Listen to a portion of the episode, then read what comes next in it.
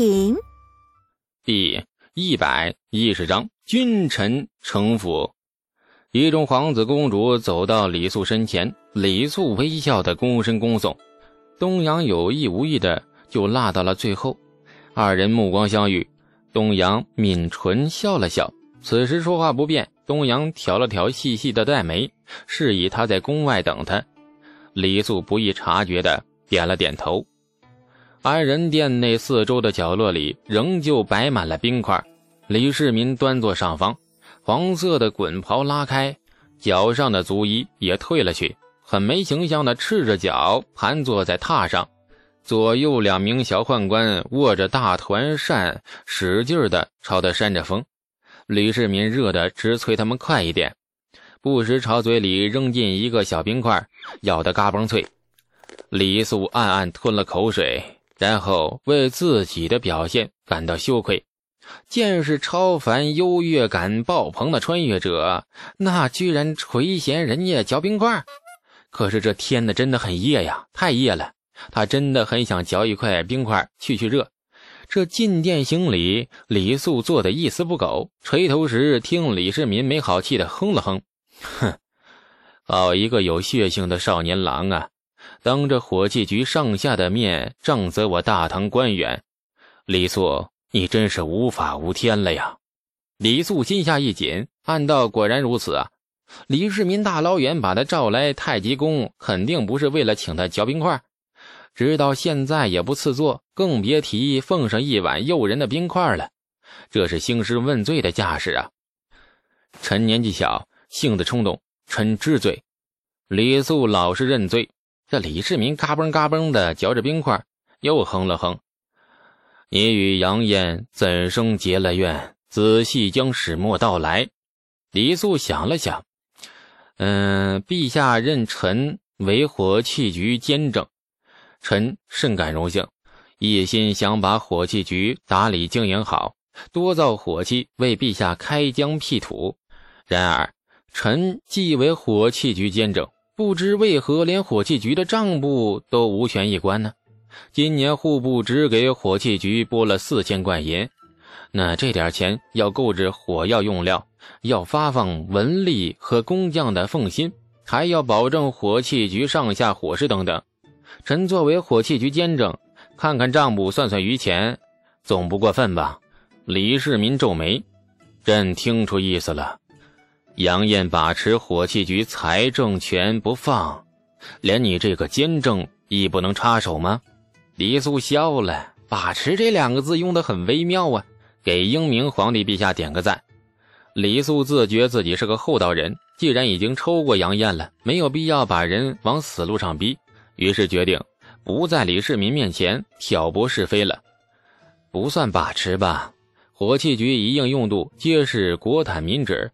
那杨坚成担心臣年纪太小，奢耗无度，所以卡住了火器局的收支。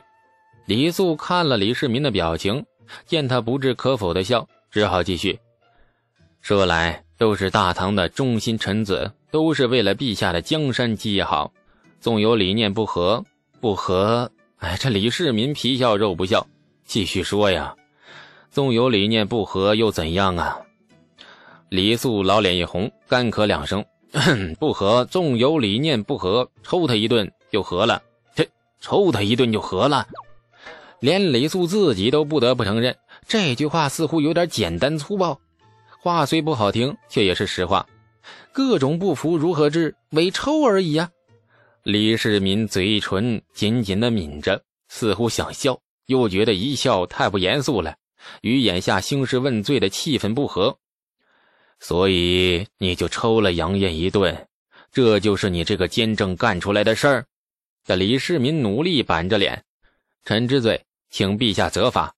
这李素很光棍啊，懒得解释杨艳欠不欠抽的问题，更懒得说什么请陛下恕罪之类的废话。指着李素，李世民的手指很用力。尤华跟个泥鳅似的小子，人也抽了，好话也说了，倒是两头不得罪。真正的是与非被你压了下来，朕若不处置，往后你还会抽他，然后又在朕的跟前为他说好话。十几岁的娃子跟谁学了这一套官场游子路数啊？雷素急忙躬身：“哎，不是油滑，这陛下误会臣了。委实是臣有心里话。杨坚成卡住收支也好，臣抽杨坚成也罢，其实都是为了公事，都有一颗为大唐为陛下鞠躬尽瘁的宫中之心。只是臣性子急躁，争吵上了火，处理方式虽有些偏颇。”这是臣的罪过，臣领罪。李世民似笑非笑，这一番话倒是说的四平八稳，但是朕不相信你真的是这么想的。抽杨艳那实际可不轻啊，每一棍都落到实处，连力道都一模一样。若说抽他是因为冲动，冲动到这般整齐，倒也不多见呢。哎呀，李素垂头干笑。跟英明君主打交道就是这样不方便，人家不好糊弄啊！恨恨地哼了一声。李世民淡淡的说：“此事你有错，杨艳也有错。朕没有到吏部把杨艳调去火器局，竟赋予他如此重权，说来是朕的疏忽。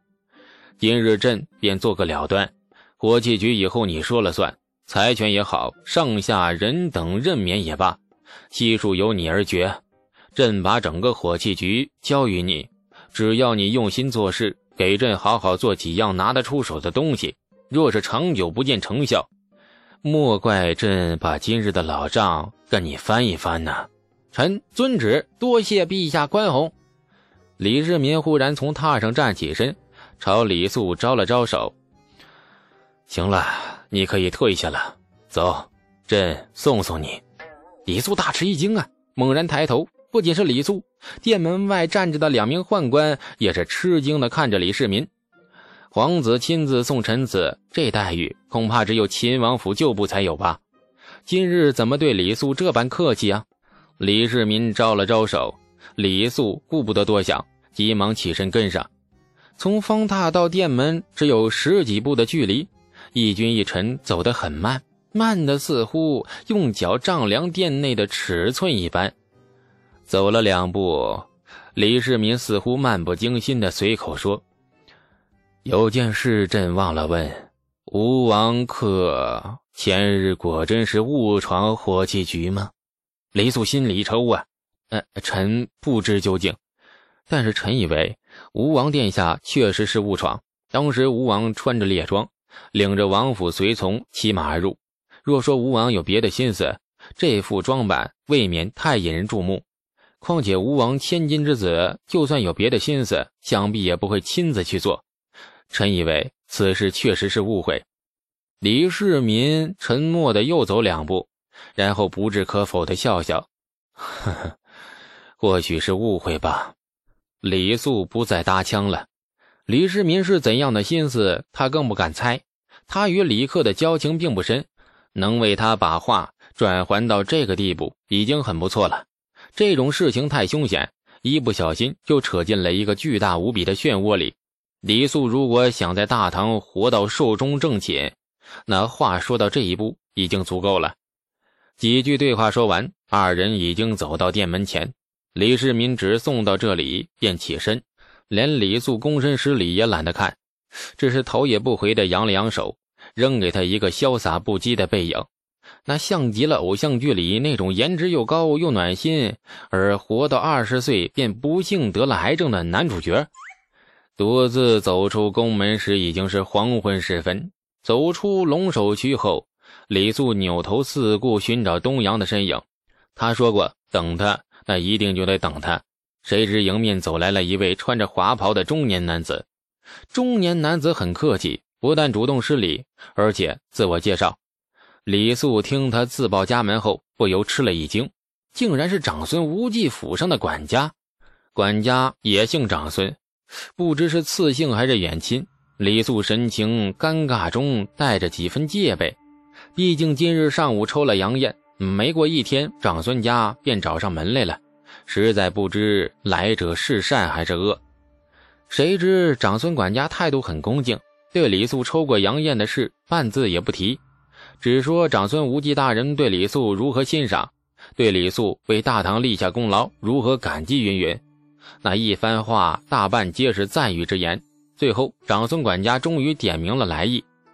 长孙无忌十分欣赏李素这样的大唐少年英杰，希望李献子闲暇时去长孙府上做做客，偶尔能够提点一下长孙家那几个不成器的少爷，那就更好了。李素看出来了，这些话不是虚套客气话，因为长孙管家特意在宫门前等李素，就是为了传达长孙无忌请李素做客的意思。很费解呀！刚抽过长孙门下的官员，长孙无忌没叫人把他堵到暗巷里套麻袋、敲门棍，反而请他去府上做客。难道长孙无忌打算在他做客时，在廊下安排五百刀斧手？听他摔贝贝号，不管怎么夸大自己，李素也觉得自己应该没有那么高的待遇才是。长孙管家传完了话，很恭敬地朝李素施了礼，然后离开了。从头到尾没有半点宰相门前七品官的巨要派头。李素定定地站在原地，目送着长孙管家的背影，站了许久，忽然仰天苦笑数声。现在总算明白李世民为何破天荒亲自将他这十几岁的小娃子送出店门外了。这个举动或许才是长孙无忌愿意化干戈为玉帛的真正原因。而李世民天子之尊，自然也不会无缘无故亲自送一个小娃子。说白了，他这是无声保护李素。他不想看到一个对社稷有价值的才俊莫名的倒在官场争斗中。李世民的城府，长孙无忌的城府，中间夹了一个愣头青般后知后觉的李素。城府和算计还能接受，最令李素惊奇的是，从安仁殿到太极宫门外的龙首渠，大约需要两炷香的时辰。而这两炷香的时辰内，长孙无忌便收到了李世民亲自送李素的消息，并且迅速做出决断，令管家在太极宫前等李素。贵圈太复杂了，李素忽然好想家，想睡觉啊！小东阳，哇，对了，东阳呢？本集播讲，感谢您的收听。去运用商店下载 Patreon 运用城市，在首页搜索海量有声书，或点击下方链接听更多小说等内容。